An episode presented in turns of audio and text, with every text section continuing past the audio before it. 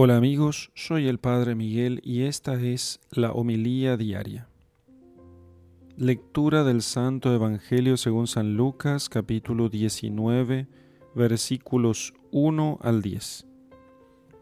En aquel tiempo Jesús entró en Jericó y al ir atravesando la ciudad sucedió que un hombre llamado Saqueo, jefe de publicanos y rico, trataba de conocer a Jesús pero la gente se lo impedía porque Saqueo era de baja estatura. Entonces corrió y se subió a un árbol para verlo cuando pasara por ahí.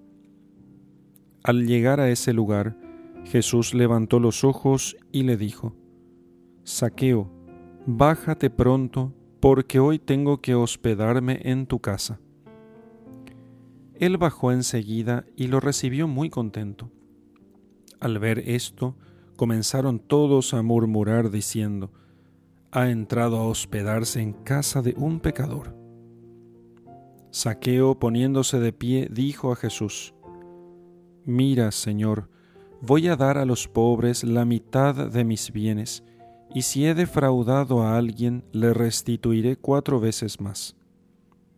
Jesús le dijo, Hoy ha llegado la salvación a esta casa porque también Él es hijo de Abraham, y el Hijo del Hombre ha venido a buscar y a salvar lo que se había perdido. Palabra del Señor. Gloria a ti, Señor Jesús. Este Evangelio nos habla del encuentro misericordioso que tuvo Jesús con Saqueo, cuando el Señor pasaba por Jericó, o camino a Jerusalén, eh, y a la entrada de la ciudad eh, tuvo lugar la curación del mendigo ciego, de aquel ciego que logró con su fe y su insistencia llegar hasta Jesús, a pesar de la gente que le decía que no, no molestara al maestro. Y ahora dentro de la ciudad, eh, la multitud seguramente llenaba las calles por donde pasaba Jesús. Y allí se encuentra un hombre que era jefe de publicanos y rico muy conocido por el cargo en Jericó. Los publicanos eran recaudadores de impuestos. Roma no tenía funcionarios propios para este oficio, sino que los, lo, encargaba a personas locales eh, y éstas podían tener como saqueo también eh, otros empleados subalternos. La cantidad del impuesto la tasaba la autoridad romana. Los publicanos cobraban además de lo que pedían los romanos, una sobretasa de la cual vivían. Y esto se prestaba a muchos abusos, y por esto se ganaban fácilmente el odio de la gente, del pueblo. En el caso de los judíos se añadía la nota infamante de, ladrones del pueblo, eh, del pueblo elegido en favor de los gentiles, en favor de los paganos. San Lucas nos cuenta que Saqueo intentaba ver a Jesús para conocerle, pero no podía a causa de la multitud porque era de baja estatura.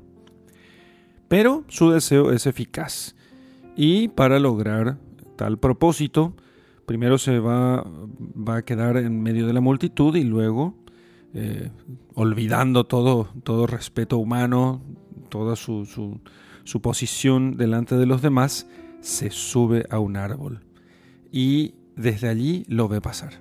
Ya no le importa nada de lo que pudiera pensar la gente al ver a un hombre rico de su posición correr primero y luego subir a un árbol.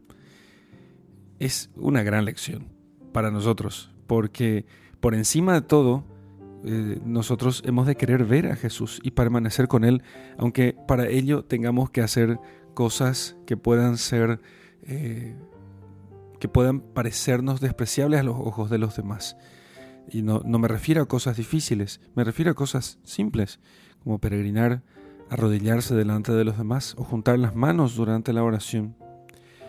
Pero hoy debemos examinar la sinceridad y la fortaleza de estos deseos que nosotros tenemos, porque lo que movió a Saqueo a hacerlo fue el deseo de ver a Jesús. El deseo de ver a Jesús. Yo quiero ver a Jesús, es la pregunta que debo hacerme. ¿Quiero yo ver a Jesús? ¿Hago todo lo posible para poder verlo? Este problema, después de tanto tiempo, después de dos mil años, es tan actual como en aquel momento, cuando Jesús iba por ciudades y poblados y vivía eh, y caminaba en este mundo. Es actual para cada uno de nosotros porque es un problema personal. Verdaderamente, yo quiero, deseo contemplarlo o acaso evito el encuentro con él. Nos puede que nuestra experiencia, en nuestra experiencia de oración, cuando estamos en pecado y alejados de Dios, no queremos mirar a la imagen de Cristo crucificado y si miramos, miramos sus pies y no su rostro. Pero Saqueo no fue así. Al contrario, subió al árbol para ver su rostro. No debo preferir yo no verlo o que él no me vea. Así como Adán y Eva se ocultaron de la vista de Dios en la hora de la tarde. Y si ya le vislumbro de algún modo, entonces, prefiero entonces verlo de lejos, no acercándome mucho, no poniéndome acaso ante sus ojos para no llamar tanto la atención, para no tener que aceptar toda la verdad que hay en él, que proviene de él, toda la verdad, mi verdad, la verdad de mi propia vida. Entonces, Esforcémonos por acercarnos a Él, porque cualquier esfuerzo que nosotros hagamos para acercarnos a Cristo será realmente recompensado. Fijémonos en el caso de Saqueo. Cuando Jesús llegó al lugar levantando la vista, le dijo, Saqueo, baja pronto, porque conviene que hoy me hospede en tu casa.